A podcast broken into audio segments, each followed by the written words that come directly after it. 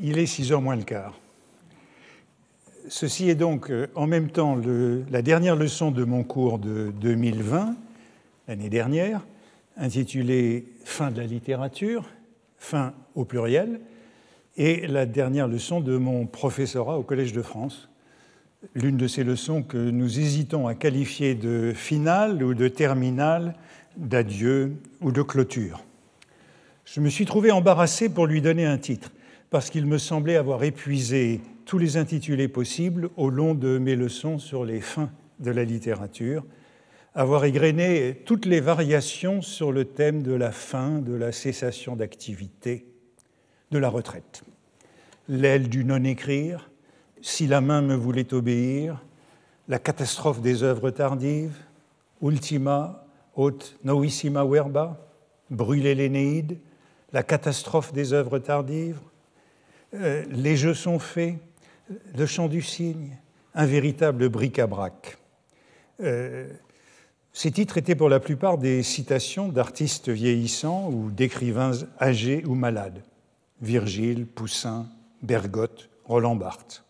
Ou parfois des commentaires sur des œuvres tardives. Pour ceux qui débarquent ici et maintenant, euh, non pas au, milieu, mais au terminus, ils seront sensibles à une certaine coloration élégiaque parcourant cette série de formules à l'allure d'épitaphe pour une année endeuillée. Qu'ils se rassurent, d'autres en tête furent plus encourageants, comme le sublime sénile, c'est-à-dire le chef-d'œuvre ultime et inattendu qui transcende l'état de l'art, qui casse les conventions que l'artiste a contribué lui-même à instaurer, comme le second Faust de Goethe, les derniers quatuors de Beethoven ou la vie de de Chateaubriand. Ou encore, tout ce que j'ai produit avant l'âge de 70 ans ne vaut pas la peine d'être compté. Propos attribués à Okusai et rappel de l'alternative entre l'artiste conceptuel qui atteint le sommet de son art dès son jeune âge par des coups d'éclat, comme Picasso, et l'artiste expérimentateur qui améliore, corrige jusqu'au bout, sans jamais se satisfaire du résultat, comme Cézanne. Ou encore, il y a tout juste un moment, Dignitas non moritur, l'office ne meurt pas, sur le poète éternel avec Shelley, Emerson, Proust, Valéry, Borges, faisant de chaque poète la réincarnation de l'esprit depuis les origines de l'art, voyant dans la fin non pas une impasse, mais l'amorce d'un éternel retour. Je terminais à l'instant mon cours euh, en citant Maurice Blanchot, qui citait Ernst Robert Curtius, qui citait Hugo von Hofmannsthal, qui citait lui-même Jalal ad-Din Rumi, poète mystique persan du, 18e, du XIIIe siècle. Mot admirable, qui connaît la puissance du cercle ne redoute plus la mort. Je ne savais donc pas comment nommer ces dernières leçons, oscillant entre les deux voies que j'ai essayé de suivre tout au long de ce dernier cycle de cours et durant la dernière heure encore. Une tentation mélancolique d'un côté, celle des artistes qui réclament une seconde chance pour réaliser enfin leur chef-d'œuvre, et une inclination rédemptrice chez ceux qui acceptent de n'être rien de plus que l'avatar d'une lignée polarité qui ne concerne pas seulement les créateurs, mais peut-être aussi les professeurs. Explorant la seconde branche, j'ai pensé à un moment intituler mon propos The Last Lecture, par allusion à un programme de conférence donné à l'université Carnegie Mellon à Pittsburgh, qui invitait des professeurs à prendre la parole comme si c'était la dernière fois de leur vie qu'ils avaient l'occasion de le faire. The Last Lecture rime avec The Last Supper, la dernière scène, dont il a été question dans ce cours, puisque Georg Simmel est l'un des premiers théoriciens du style tardif en 1905. Il y voyait le meilleur exemple, il en voyait le meilleur exemple dans la fresque de Léonard de Vinci à Milan, ici dans la gravure de Morgan, avant sa dégradation, celle que la grand-mère du narrateur donne au héros de la recherche du temps perdu. Il y voyait le modèle du style tardif comme rupture avec représentation traditionnelle des types et préfiguration du réalisme moderne des individus. Il se trouve que la scène n'est pas du tout une œuvre de vieillesse de Vinci, mais la théorie de Simmel a survécu à cette erreur. À ceux qui se prêtaient au jeu, donc des hypothétiques dernières paroles de Carnegie Mellon, Hypothetical Final Talk, il était demandé d'exprimer la sagesse dont ils voudraient faire part au monde s'ils savaient que c'était leur dernière chance. What wisdom would, they, would you try to import to the world if you knew it was your last chance? Or, cette expérience de pensée devint une réalité lorsque le professeur d'informatique Randy Poche apprit un mois avant de donner sa conférence, en septembre 2007, que son cancer, diagnostiqué depuis un an, était entré en phase terminale. Il mourut quelques mois plus tard, mais euh, The Last Lecture, le livre tiré de sa conférence, devint un best-seller du développement personnel, traduit dans de nombreuses langues. Cette conférence est l'une des plus regardées sur YouTube. J'ignore si le cycle des Last Lectures de Carnegie Mellon a été poursuivi. Leur expérience de pensée paraît un jeu de potache qui furent pris au piège du réel. Elle rappelle le mot sans doute apocryphe attribué à Bossuet après la mort de Molière. Il avait voulu jouer la mort et la mort s'est jouée de lui.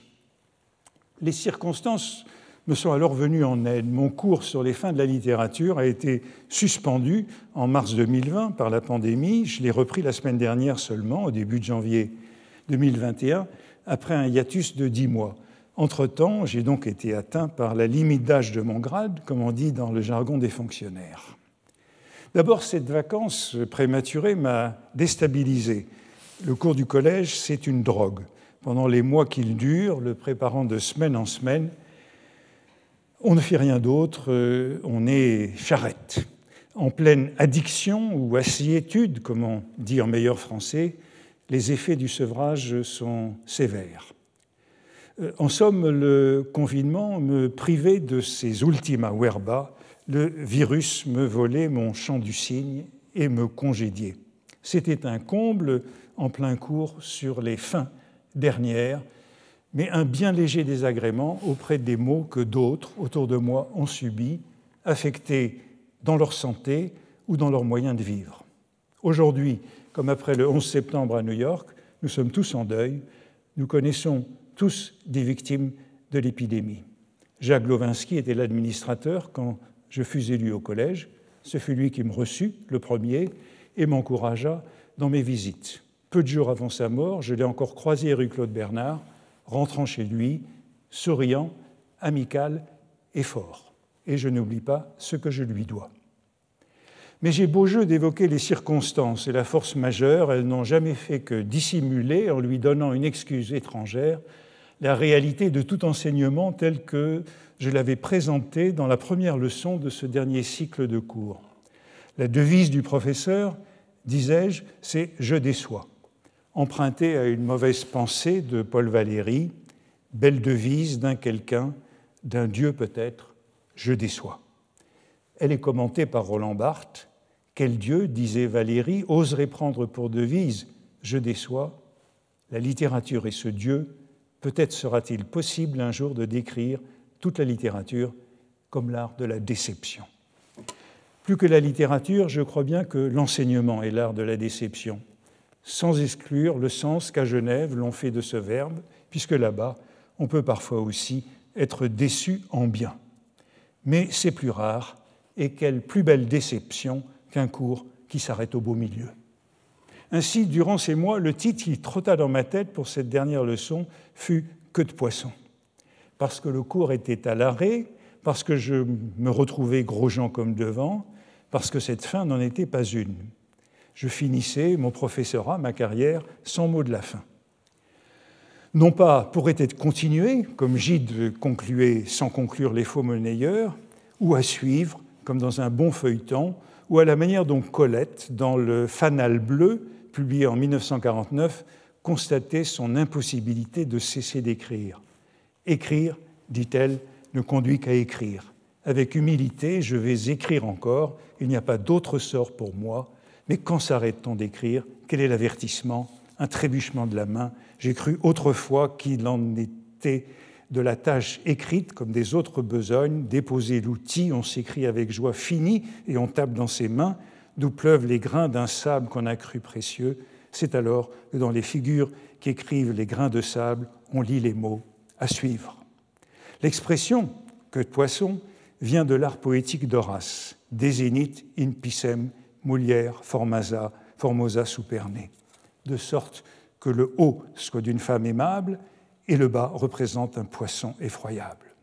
Selon la flore latine des Dames et des gens du monde de 1874, matrice des pages roses du Petit Larousse, Horace compare une œuvre d'art sans unité à un beau buste de femme qui se terminerait en queue de poisson, comme une sirène trompeuse décevante. Revoilà la déception. Pierre Larousse ajoute Ces mots, soit en latin, soit en français, servent à caractériser, quand il s'agit surtout d'œuvres intellectuelles, les choses dont la fin ne répond pas au commencement, les promesses magnifiques qui n'aboutissent à aucun résultat. Le modèle de la queue de poisson est donc bien littéraire et poétique. Ce sont des poèmes, des romans, des essais qui finissent en queue de poisson, et tout enseignement qui, par définition, répond à la devise Je déçois. Larousse, comme toujours, donne des exemples. Toutes les compositions poétiques de Lamartine ont été des plus, de plus en plus faibles.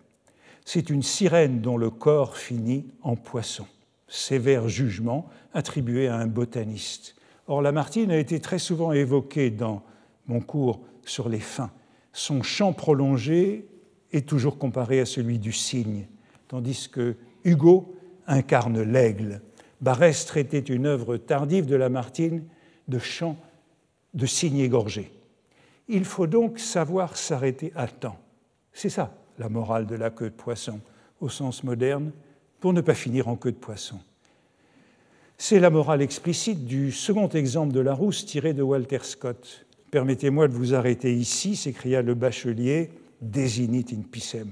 Vous allez gâter tout ce que vous venez de dire, et par saint Thomas, vous avez dit de bonnes choses. Le vers d'Horace a donc pris le sens d'une recommandation faite aux anciens de ne pas ruiner leur œuvre par un dernier épisode fâcheux. Dans mon cours, j'ai consacré une leçon aux dernières années de la vie de Jean-Paul Sartre, aveugle, diminué, tel que Simone de Beauvoir le dépeint dans la cérémonie des adieux, mais lancé avec son secrétaire Béni Lévy, alias Pierre Victor, dans une œuvre ultime. Il dit ceci dans un entretien publié avec Pierre Victor. Je ne suis pas mort, en fait, je mange et je bois, mais je suis mort en ce que mon œuvre est terminée. Mes rapports avec tout ce que j'ai écrit jusque-là ne sont plus les mêmes. Je travaille avec toi, tu as des idées qui ne sont pas les miennes et qui me feront aller dans certaines directions où je n'allais pas. Donc je fais quelque chose de neuf, je le fais comme une dernière œuvre et en même temps comme une œuvre à part qui n'appartient pas à l'ensemble, quoique naturellement ayant des traits communs, la saisie de la liberté par exemple. Sartre décrit parfaitement ce que l'on peut appeler une œuvre tardive. Si elle est réussie, n'appartenant plus à l'œuvre proprement dite, à son catalogue raisonné, mais à la fois innovante et étrangère, à part, dit Sartre, conscient de l'ambiguïté profonde de cette entreprise, aussi monstrueuse qu'une sirène. La troisième citation de Larousse paraît plus frivole. La vérité, c'est le corps d'un journal, les annonces n'en sont que la crinoline, ridicule vêtement fourni par le mensonge et la vanité. Désinite in pisem. Je la commande simplement parce que l'auteur est Édouard Laboulé, notre collègue, professeur d'histoire des législations comparées et administrateur du Collège de France. Il pense à la quatrième page des journaux à grand tirage et à grand format du XIXe siècle, avec leurs réclames pour des savons, des miroirs ou des rebouteux.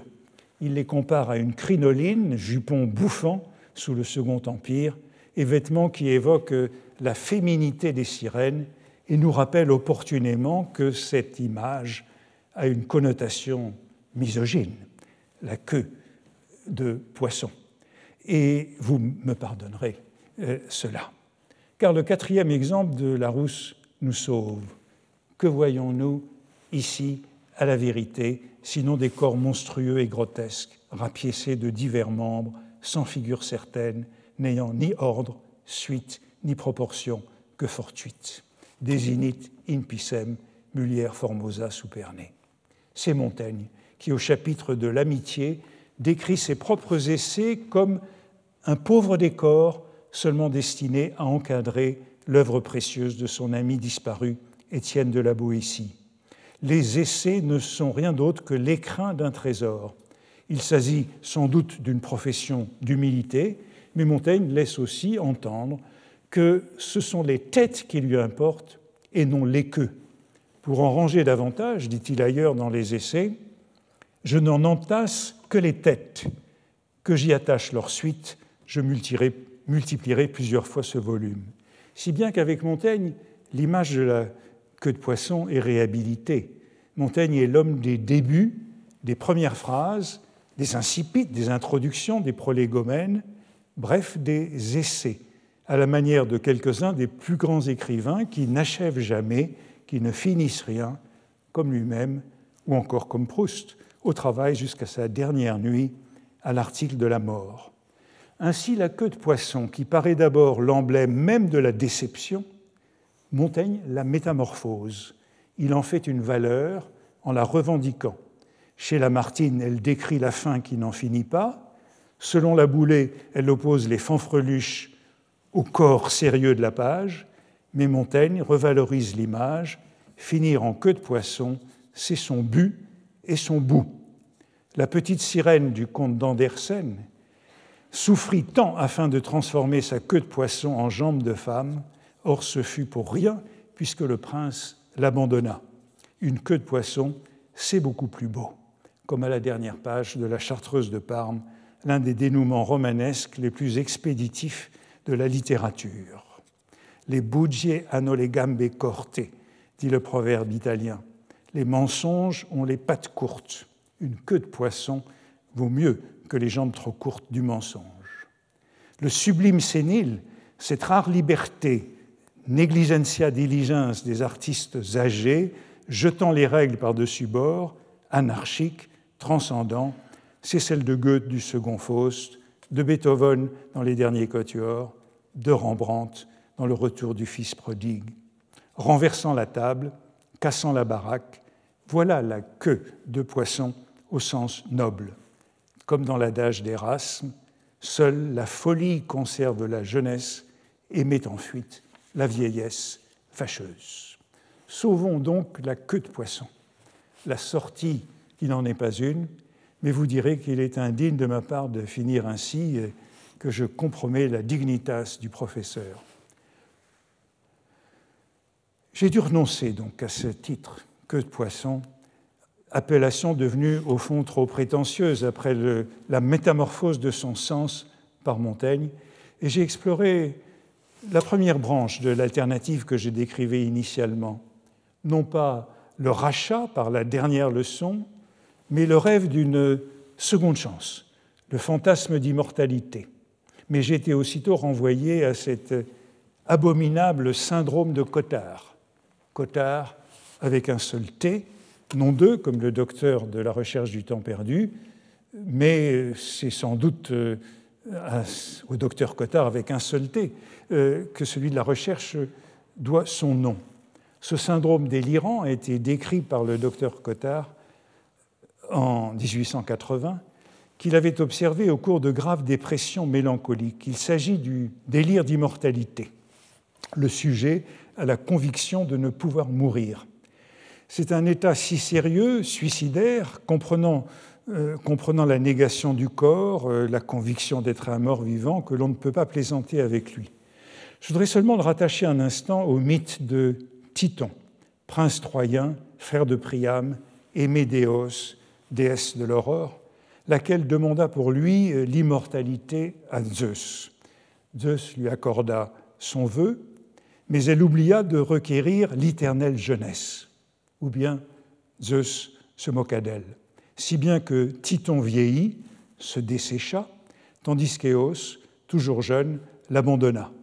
Les personnages sont familiers de la peinture baroque, les voici par euh, Sebastiano Ricci. Le délire d'immortalité, c'est le pendant de la fiction du poète éternel. de la littérature comme personne, telle que je l'ai examinée dans mon dernier cours il y a un moment. C'est un thème baudelairien. L'angoisse de ne pas mourir, c'est celui du juif errant, condamné à marcher jusqu'à la fin des temps. Lors de mes visites académiques au Collège de France, l'un des professeurs que j'étais le plus curieux de rencontrer était Ian Hacking, parce que son livre sur la dromomanie, la folie de la marche au XIXe siècle, a été pour moi une révélation sur toute la littérature de ce siècle. À cette terreur qui hante les fleurs du mal, Jean Starobinski a donné le beau nom d'immortalité mélancolique, quand le comble du spleen consiste à penser que la mort n'y changera rien.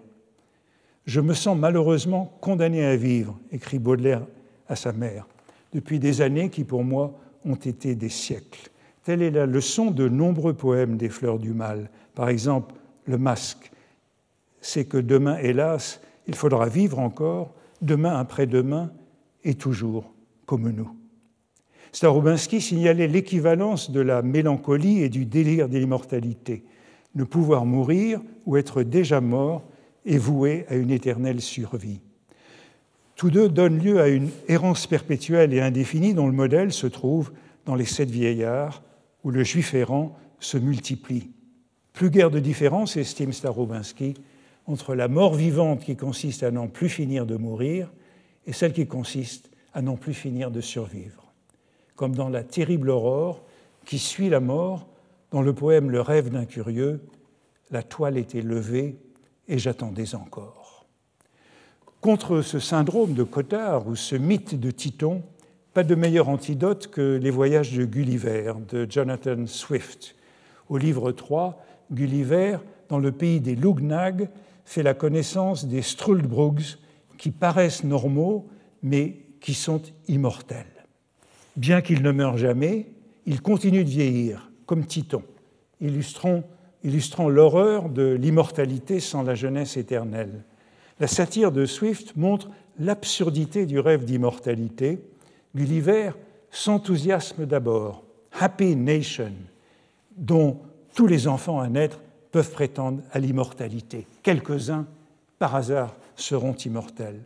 Mais les habitants de Lugnag le désillusionnent vite. Les Strulbrogs tombent dans la mélancolie dès l'âge de 30 ans, à la perspective de ne jamais mourir. Ils vivent une vie ordinaire jusqu'à 80 ans, âge auquel ils sont rejetés ils n'ont plus alors d'existence légale, ils souffrent de diverses maladies.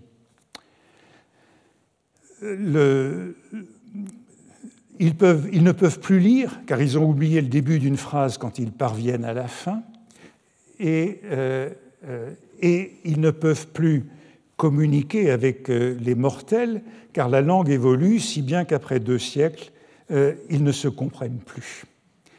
si bien, dit Gulliver, que les moins misérables et les moins à plaindre étaient ceux qui radotaient, qui avaient tout à fait perdu la mémoire et étaient réduits à l'état d'enfance. Ainsi, conclut Swift, l'exemple familier et la vue continuelle des Strulbrogs avaient préservé les habitants de cet amour insensé de la vie. Si mon rêve, en préparant cette dernière leçon, ou plutôt en entrant au Collège de France, avait été d'être accueilli parmi les Strulbrogs, Swift m'aurait donc mis en garde, ou euh, George Bernard Shaw, l'un des écrivains les plus âgés, qui écrivit à 92 ans sa dernière pièce, Buoyant Billions, inspiré par une curieuse coïncidence par la dernière scène de Vinci, que je vous montrais il y a un moment, dont il avait vu la gravure, la gravure de Morgan. Et dans sa préface, il dit euh, de ceux qui croient à l'immortalité, they believe in personal immortality as far as any mortal can believe in an unimaginable horror. Hein. Euh, mais néanmoins, il continue d'écrire. Il croit en l'immortalité de la personne, pour autant qu'un mortel puisse croire en une horreur inimaginable. Rien de plus horrible donc que le syndrome de Cotard, le mythe de Titon, le pays des Strulbrogs. Voilà donc encore des titres que j'ai écartés comme autant d'illusions.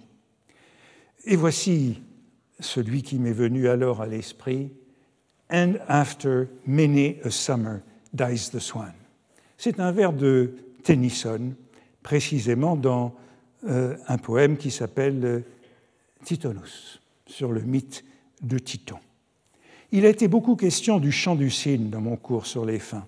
Ce mythe grec, passé dans les langues modernes, donne à l'oiseau d'Apollon le privilège, privilège sur les hommes, de faire lui-même son éloge funèbre.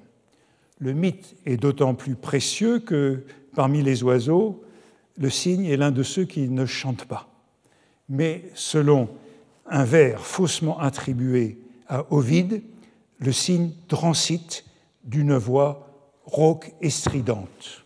Buffon rappelle dans son Histoire naturelle, c'était, disait-il, les Grecs, près d'expirer et faisant à la vie un adieu triste et tendre, que le cygne rendait ses accents si doux et si touchants, et qui, pareil à un léger et douloureux murmure d'une voix euh, basse, plaintive et lugubre, formait son chant funèbre.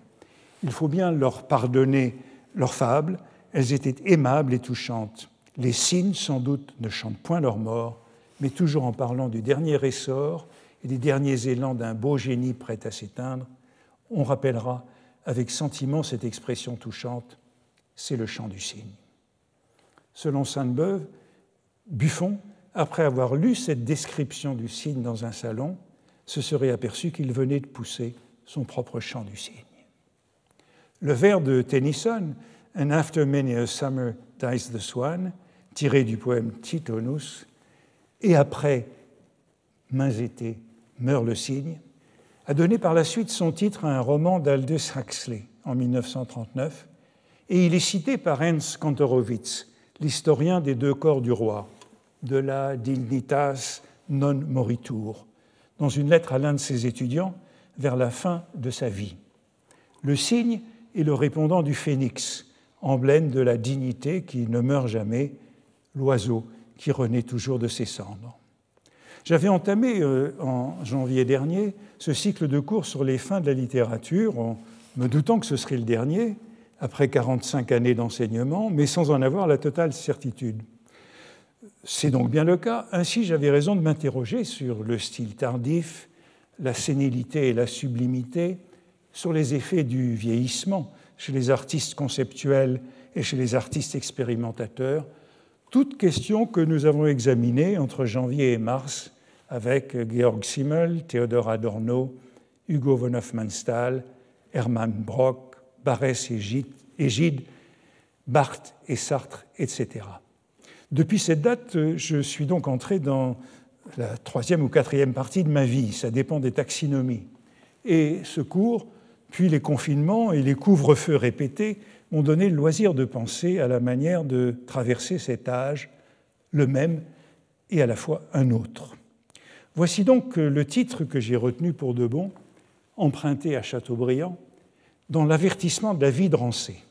La vie de Rancé, c'est un prototype d'œuvre ultime euh, de style tardif, et ce livre a accompagné notre dernier cycle de cours comme un livre d'heures.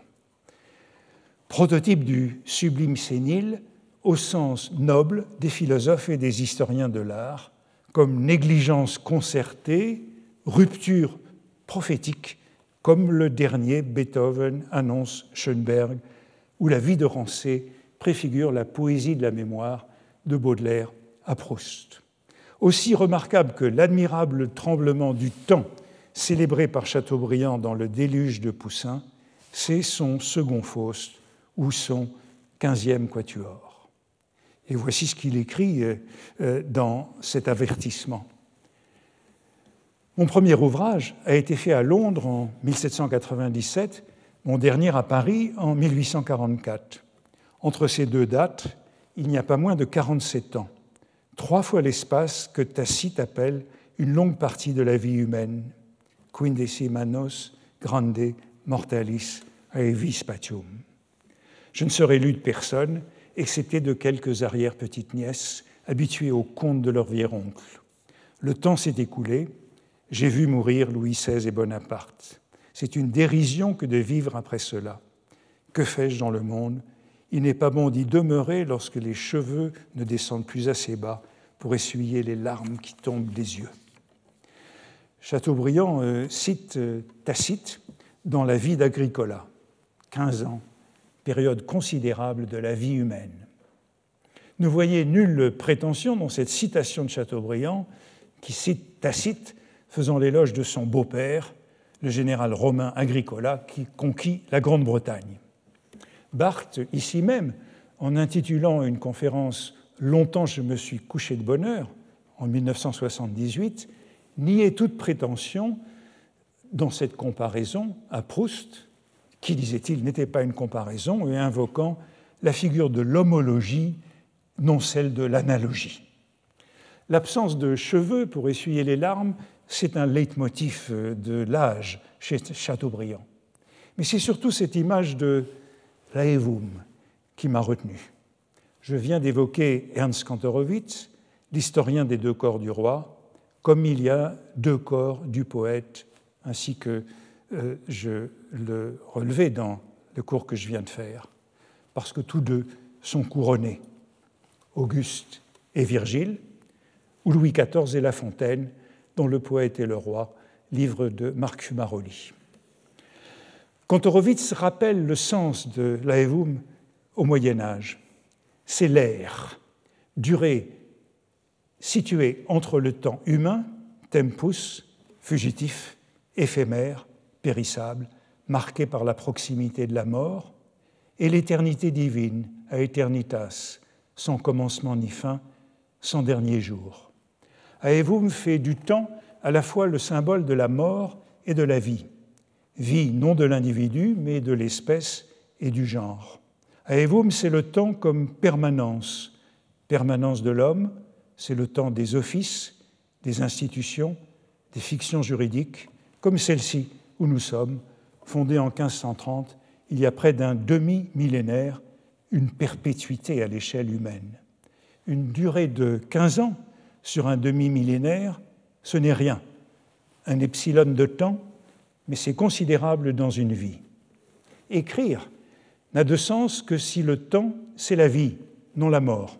C'est par exemple ce qu'avance Proust ou son narrateur lors de la mort de Bergotte devant le petit pan de mur jaune de la vue de Delphes de Vermeer. Il n'y a aucune raison dans nos conditions de vie sur cette terre pour que nous nous croyions obligés à faire le bien, à être délicats, même à être polis, ni pour l'artiste athée à ce qu'il se croit obligé de recommencer vingt fois un morceau dont l'admiration qu'il excitera importera peu à son corps mangé par les vers. Pour surmonter le scepticisme impliquant l'inaction, poursuit le narrateur, il faut que s'imposent à nous des obligations qui n'ont pas leur sanction dans la vie présente, qui ne prennent sens que sous l'hypothèse d'une vie antérieure ou d'un monde entièrement différent où des lois inconnues auraient été tracées en nous. Nous nous démenons dans cette vie comme s'il y avait eu une autre vie dont nous réglions les comptes, ou s'il devait y avoir une autre vie où nous serions comptables de nos actions dans celle-ci. Tandis que Proust nomme fatalisme un comportement qui ne serait dicté, qui ne serait pas dicté par les obligations d'une autre vie. Sans cette convention, cette fiction d'immortalité, pour ainsi dire, cette suspension d'incrédulité, willing suspension of disbelief, comme disait Coleridge, Proust ne conçoit pas l'art. Mais cette convention nous aura fait participer à l'aevum, sorte d'éternité séculière, immanente au monde, ni atemporelle, ni immobile comme l'éternité divine. L'aevum, durée illimitée, intermédiaire de l'éternité divine et de l'expérience humaine, c'est le mode d'existence des anges, des intelligences célestes, des poètes et peut-être des professeurs au Collège de France. C'est une permanence, mais douée de mouvement, ayant passé et futur, avec des prédécesseurs et des successeurs, participant à la fois de l'éternité intemporelle et du temps fini. Sicut nubes, quasi naves, velut umbra, suivant l'épigraphe de la préface testamentaire des Mémoires d'outre-tombe, montage de citations du livre de Job, comme un nuage, à la manière d'un navire, ainsi qu'une ombre. J'aurais donc été au collège durant un aevum, un rien à l'échelle de l'éternité, mais une ère dans la vie d'un homme, ainsi que dans l'histoire d'une discipline d'enseignement, donc une bonne moyenne. Ni trop peu, car 15 années suffisent pour n'avoir pas été un passant, un freerider, ni trop, seul à représenter une matière au risque de l'immobiliser en perpétuant un état passé de la discipline. Il m'est souvent arrivé de citer cette phrase de Noam Chomsky. Une discipline où l'on peut faire le même cours après cinq ans est une discipline morte. En anglais, c'était pire. If you are teaching today what you were teaching five years ago, either the field is dead or you are. Cinq ans, peut-être pas, mais quinze, assurément. Faut-il dire quelques mots de ces 45 années d'enseignement qui finissent aujourd'hui? Non pas en queue de poisson, ni par un chant du cygne, ni en syndrome de Cotard, mais en cercle qui se ferme et rouvre à nouveau. Chateaubriand écrit encore dans l'avant-propos des Mémoires d'Outre-Tombe ces, ces mémoires ont été l'objet de ma prédilection. Euh, Saint Bonaventure obtint du ciel la permission de, euh, les continuer, continuer les siens après sa mort. Je n'espère pas une telle faveur, mais je désirerais ressusciter à l'heure des fantômes pour corriger au moins mes épreuves. Une nuit me suffirait, les morts vont vite. Je me rappelle euh, mon premier cours à l'automne 1975 ingénieur des ponts et chaussées, je venais d'être reçu comme pensionnaire à la Fondation Thiers pour faire une thèse de lettres et j'étais chargé de cours à l'université Paris 7. Dans la cohue du couloir de Jussieu, pendant le transphasement des salles, un étudiant m'aborda en me demandant si je savais qui était le professeur. Je marmonnais bêtement dans ma barbe, sans oser lui répondre Le professeur, c'est moi. Non par honte, mais par un sentiment d'imposture insurmontable. Et je me rends compte qu'aujourd'hui encore, je ne peux toujours pas prononcer cette phrase. Le professeur, c'est moi. Je l'énonce ici euh, par prétérition. Et peut-être est-ce parce que je n'ai jamais pu dire le professeur, c'est moi, que j'ai été heureux dans ce métier, que j'ai enseigné 45 ans durant avec autant de curiosité et de plaisir. Un professeur, c'est quelqu'un qui n'a jamais quitté l'école. Je ne l'ai jamais quitté depuis 1955 quand je suis entré en classe qu'on appelait 11e à Tunis. Pour une enquête longitudinale de santé publique à laquelle j'ai accepté de participer il y a quelques années, on m'a questionné récemment sur tous les emplois que j'ai occupés successivement. Comme le nombre de ces emplois dépasse la dizaine, l'interrogatoire s'est prolongé et j'ai beaucoup de sympathie pour les services du Collège de France qui ont dû reconstituer toute cette carrière dont rien n'avait été pris en compte pour la retraite puisque j'étais né à l'étranger. Mais parce qu'un cours ou un livre fait ne donne pas d'assurance pour le cours ou le livre à faire, plusieurs décennies d'enseignement ne rassurent pas dans la préparation du cours de l'année prochaine. Cet aveu est-il sincère ou fait-il partie du rôle? A-t-on besoin de se jouer la comédie du danger, non pas du trac, mais du risque, tout en sachant que l'on se débrouillera toujours, que l'on trouvera quoi dire, que l'on retombera sur ses pieds? Dans mes cours, y compris le dernier cette année, je suis souvent revenu sur l'idéal moderne de l'absence d'œuvre comme œuvre souveraine, avec ses héros, Bartleby de Melville, Lord Chandos d'Hoffmannsthal ou M. Test de Valéry. Chateaubriand était fasciné par la supériorité intellectuelle de son ami Joubert, qui n'écrivait rien, et dont il préfaça l'édition posthume des l'édition posthume des pensées.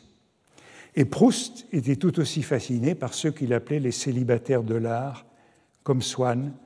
Le désœuvrement, ce n'est pas la panne, la paresse ou l'impuissance, mais la cessation, sécession ou résistance comme supériorité et sagesse suprême.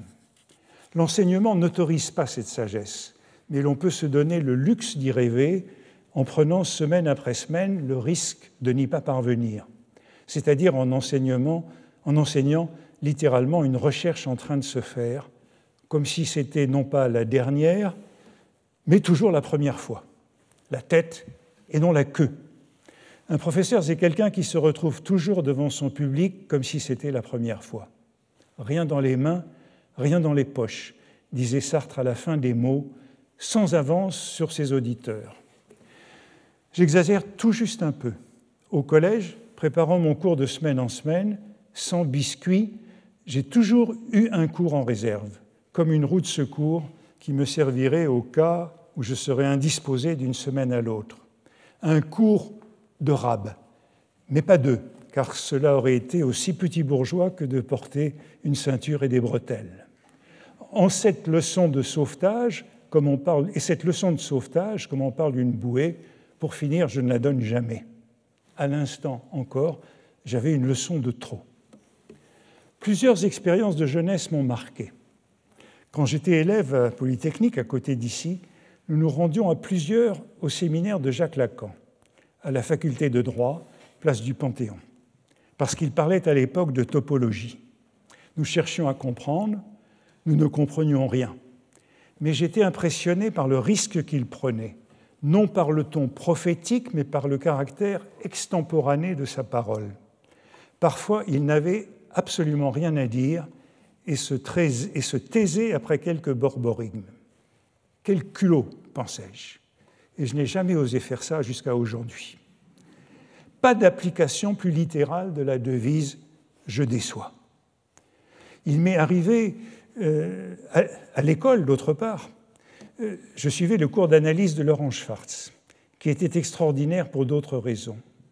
Il m'est arrivé de dire que ce cours est le plus beau auquel j'ai assisté, un modèle. Beaucoup d'élèves lâchaient pied très vite, parce que pour suivre le cours de Schwartz, il fallait l'avoir lu la veille dans le polycopier. Sans cela, on n'y comprenait rien parce qu'il ne traitait qu'un seul point du cours et dansait devant nous les mathématiques, comme je l'ai revu faire ici par Alain Cohn. On parle aujourd'hui de classe inversée, flipped classroom, comme d'une innovation pédagogique, mais c'était la méthode de Laurent Schwartz. Voilà deux modèles que j'aurais voulu imiter, aimer imiter tout en sachant que je n'y parviendrai jamais. Mais si j'étais heureux au collège, où je suis resté plus longtemps que dans tous mes emplois précédents, c'est parce qu'il offrait le meilleur cadre pour essayer d'égaler ces modèles. D'abord parce que j'y ai retrouvé une vraie université, Universitas, fondée sur la Bildung, l'enseignement par la recherche, et intégrant toutes les disciplines, ce qui n'est pas le cas dans les universités françaises, ou même après les regroupements récents, les facultés restent des forteresses. Ensuite, parce que nous y jouissons d'une exceptionnelle liberté. Si le collège a une raison d'être, je l'ai souvent rappelé, c'est de rendre meilleurs ceux qui y sont cooptés, de bonifier leurs recherches, d'accroître leurs performances. Le meilleur lycée n'est pas celui qui a le plus de mentions très bien au bac, si les élèves l'auraient eu ailleurs la meilleure école est celle qui fait le plus progresser les siens, élèves et professeurs, qui crée le plus de valeur ajoutée. Fût-ce mon cas au collège.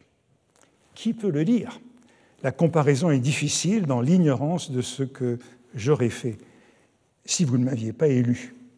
Mais j'aimerais bien y croire.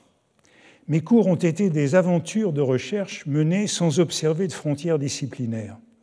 Au fur et à mesure des années, j'ai parlé de Montaigne, Baudelaire, Proust, mes auteurs de prédilection depuis toujours, mais aussi de l'année 1966, des chiffonniers de Paris, de la guerre littéraire, toutes enquêtes incertaines et parfois scabreuses.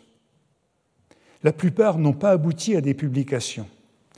J'admire, avec un peu d'épouvante, car je ne m'en sens pas, du tout capable, mes collègues qui publient des livres aussitôt les cours achevés.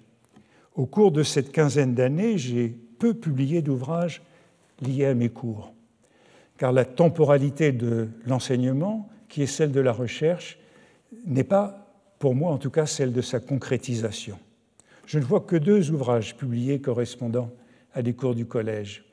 Un Baudelaire, l'irréductible, parce que l'éditeur a transcrit les enregistrements que j'ai ensuite réécrits, et Les chiffonniers de Paris, grâce à l'année sabbatique dont j'ai disposé au milieu de mon mandat au collège. Ainsi, plusieurs livres reposent en puissance dans la mémoire numérique de mon ordinateur ou dans les nuages. Un livre sur 1966, un livre sur la littérature comme sport de combat, un livre sur les fins de la littérature, plusieurs années sur Proust qui n'ont pas encore abouti à un livre. Mais jamais je n'ai pris la décision d'écrire un livre, jamais je ne signe de contrat. Mes livres me sont toujours tombés dessus au moment voulu. Marc Fumaroli, quand il a quitté le collège en 2002, disait vouloir se mettre à son livre sur le comte de Quélus, sujet de nombreux cours. Il nous a quittés il y a quelques mois sans avoir fait son Quélus. Mais entre-temps, je ne compte pas les beaux livres qu'il nous a donnés. Laissez-moi lui rendre hommage aujourd'hui, puisque je pars à mon tour, en me rappelant le jour où il me fit venir dans son bureau, alors rue du Cardinal Lemoine, durant les travaux ici, pour me dire son vœu que je vienne au collège, non pas pour lui succéder, car il n'y a pas de succession dans cette maison, mais après son départ. Dans tous les établissements par lesquels je suis passé, et ça fait partie de l'attachement que j'ai eu à ces établissements, j'ai eu de la curiosité pour leur histoire. À la Sorbonne, à Columbia, ici, depuis ce vieux livre intitulé La Troisième République des Lettres sur l'histoire de la discipline que j'avais choisi d'enseigner. Ici, j'ai donc mené des travaux dans les archives du collège sur ce que j'ai appelé, avec Céline Surprenant, Passage des disciplines, une histoire des matières d'enseignement et de recherche à l'époque moderne, fondée sur l'évolution des chaires, les projets retenus ou non, facilement ou non, dans cette maison. Cela avait commencé par une recherche sur Bernard Fay, à qui je m'intéressais depuis longtemps avant de venir ici, parce qu'il avait été un intime de Proust, professeur à Columbia dans les années 1920, professeur de civilisation américaine au Collège de France dans les années 1930, ami de Gertrude Stein et des surréalistes, mais aussi l'administrateur général de la Bibliothèque nationale sous l'occupation et un collaborateur farouche du régime de Vichy, le seul professeur révoqué en 1944. Cette question a hanté ma génération de l'après-guerre. Qu'aurions-nous fait à leur place? Je me rappelle mon bouleversement le jour où je tombais, parmi des factures de bois et de charbon entre 1940 et 1944, dans les archives du collège, sur les bulletins de vote de l'Assemblée du 8 novembre 1940, dont l'objet était la déchéance des professeurs juifs et les éventuelles demandes de relèvement pour titres exceptionnels. 26 professeurs étaient présents ce jour-là. 25 voix furent exprimées. Les huit professeurs identifiés comme juifs, qui n'avaient pas été convoqués, reçurent au pire cinq oui pour le relèvement de déchéance et 20 non, et au mieux 18 oui et 7 non. Résultat qui suggère que seuls cinq professeurs votèrent systématiquement pour garder tous leurs collègues juifs, tous leurs collègues juifs, tandis que sept professeurs votèrent systématiquement pour les écarter tous, sauf euh, le médecin André Meyer, qui était vice-président de l'Assemblée, qui recueillit seulement deux noms. Les bulletins de vote sont rangés dans huit enveloppes que le collège n'a pas détruites à la libération comme il aurait dû, selon les directives. Je n'ai pas voulu les ouvrir, de peur de reconnaître l'écriture d'un maître du mauvais côté. Mais au cours de nos assemblées, il m'est souvent arrivé de penser à ce 8 novembre 1940 et de me féliciter que nous n'ayons pas à traverser ce genre d'épreuve en me demandant comment nous nous serions comportés. Un autre livre à finir, dont la recherche dort dans ma mémoire numérique, c'est une histoire du collège sous l'occupation. Quand il sera achevé, je donnerai aux archives le journal de mes visites académiques de 2005 entrepris après la lecture de la campagne de Maurice Alvax. L'attachement au collège, c'est aussi celui qui m'a lié à son administration. Ces 15 années, cela représente aussi une ère pour le collège. Eu la chance d'arriver juste après qu'il venait d'être métamorphosé par Jacques Glowinski. Mais le collège en dur, brick and mortar, devait encore entrer dans l'âge numérique à quoi Pierre Corvol s'est employé, et je suis tombé à point pour la première année de la diffusion des enseignements sur Internet. grâce à la Fondation Bettencourt-Schuller. Tout cet AEVO m'est aujourd'hui en mémoire. 15 années de cours, séminaires et colloques, et je suis sans doute celui dont le plus grand nombre d'heures est actuellement en stock. Ainsi, nous y étions prêts au moment du confinement et nous avons pu basculer sans délai. Vous le savez, les connexions ont tellement explosé qu'il a fallu doubler la bande passante. Durant ces 15 ans, nous avons aussi révisé les statuts de 1911, très anciens, sous l'administration de Serge Roche. Sous celle d'Alain Prochian, nous avons demandé la modification de l'âge du départ à la retraite. Réforme aujourd'hui acquise et dont je suis le dernier à 12, à 12 jours de naissance prêt à ne pas bénéficier. Que ce ne soit pas un encouragement à coopter des grisons. Quindecim annos, disais-je, grande mortalis aevi spatium. Quinze ans après, ce n'est plus le même collège. Mais au cours de son histoire, que d'occasions manquées. Du temps où nous avons rejoint PSL, j'y étais favorable, craignant que nous nous rations une occasion de plus, comme à la Libération, quand les universités et les organismes de recherche renaquirent. Tant d'institutions françaises ont conservé leur gabarit du XIXe siècle. Il m'est souvent arrivé de rappeler qu'au Collège de France, si nous avions grandi comme l'enseignement supérieur et la recherche dans ce pays depuis seulement 1945, nous serions près de 2000 professeurs et non 50. Certes, nous serions moins intimes, mais le malthusianisme français, recherché ou subi, en tout cas accepté, est aussi une faiblesse que nous devons garder à l'esprit. Je voudrais remercier euh, les auditeurs fidèles de mes cours durant 15 années, le personnel, notamment celui de la régie, qui permet à ces cours de se dérouler dans des conditions d'excellence. Mes assistantes, Daniel Kenyan et Marion Errand, mes assistants de recherche, Jean-Baptiste Amadieu, Maya Lavaux, Mathieu Vernet, Yuji Murakami, Alexandre de Vitry, Clément Girardi, Émilie Sermadiras, Elisabeth Rousseau. La plupart d'entre eux, sont ici.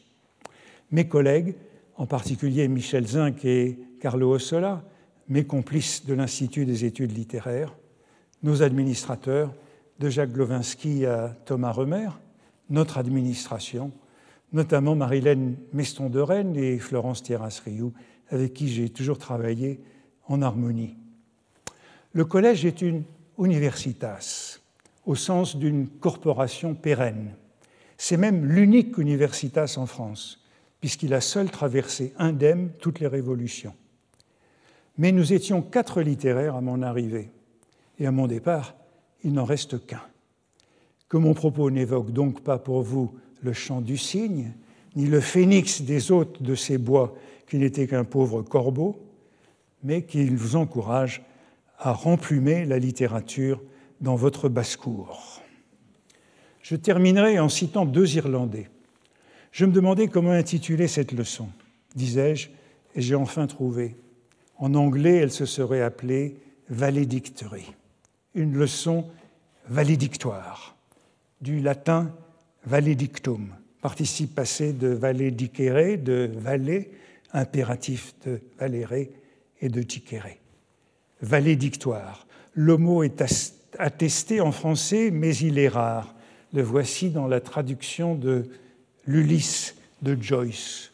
Comment prirent-ils congé l'un de l'autre dans la séparation? En se tenant perpendiculaires à la même porte et de part et d'autre de sa base, les lignes de leurs bras valédictoires se coupant en n'importe quel point, formant un angle moindre que la somme de deux angles droits.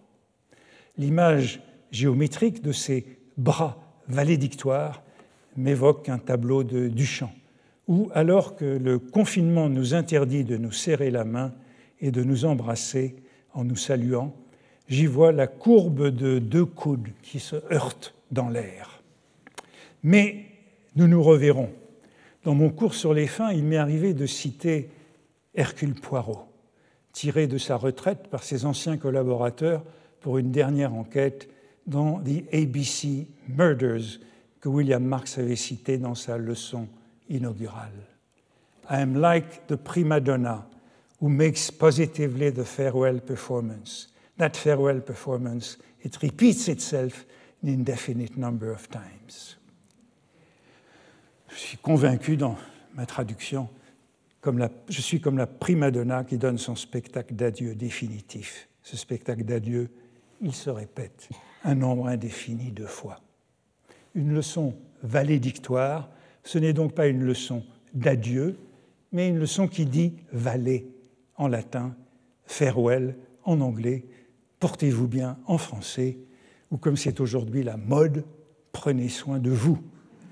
Valet, chers et chers auditeurs, collaborateurs, collègues, chers administrateurs, chers amis et chers amis fidèles depuis 15 ans. Mais j'ai promis une seconde citation irlandaise, Hercule Poirot, que je sache, était belge. C'est à Samuel Beckett que je l'emprunte à la fin de sa pièce, fin de partie, à laquelle je n'ai pas eu le temps de venir dans mon cours sur les fins. Clove, le moins handicapé des quatre personnages, le seul encore ingambe, a menacé tout au long de finir. Finir, c'est fini, ça va finir, ça va peut-être finir. Et il décampe enfin en disant c'est ce que nous appelons gagner la sortie. Tels sont ces ultima verba. Gagner la sortie. Beckett joue évidemment sur l'expression. C'est se diriger vers elle, mais c'est aussi l'acquérir, la mériter, comme si une sortie, ça ne se perdait pas. Une sortie, dit Clove, ça se conquiert, ça s'emporte, ça se prend. Comme on dit, prenez la porte. Merci.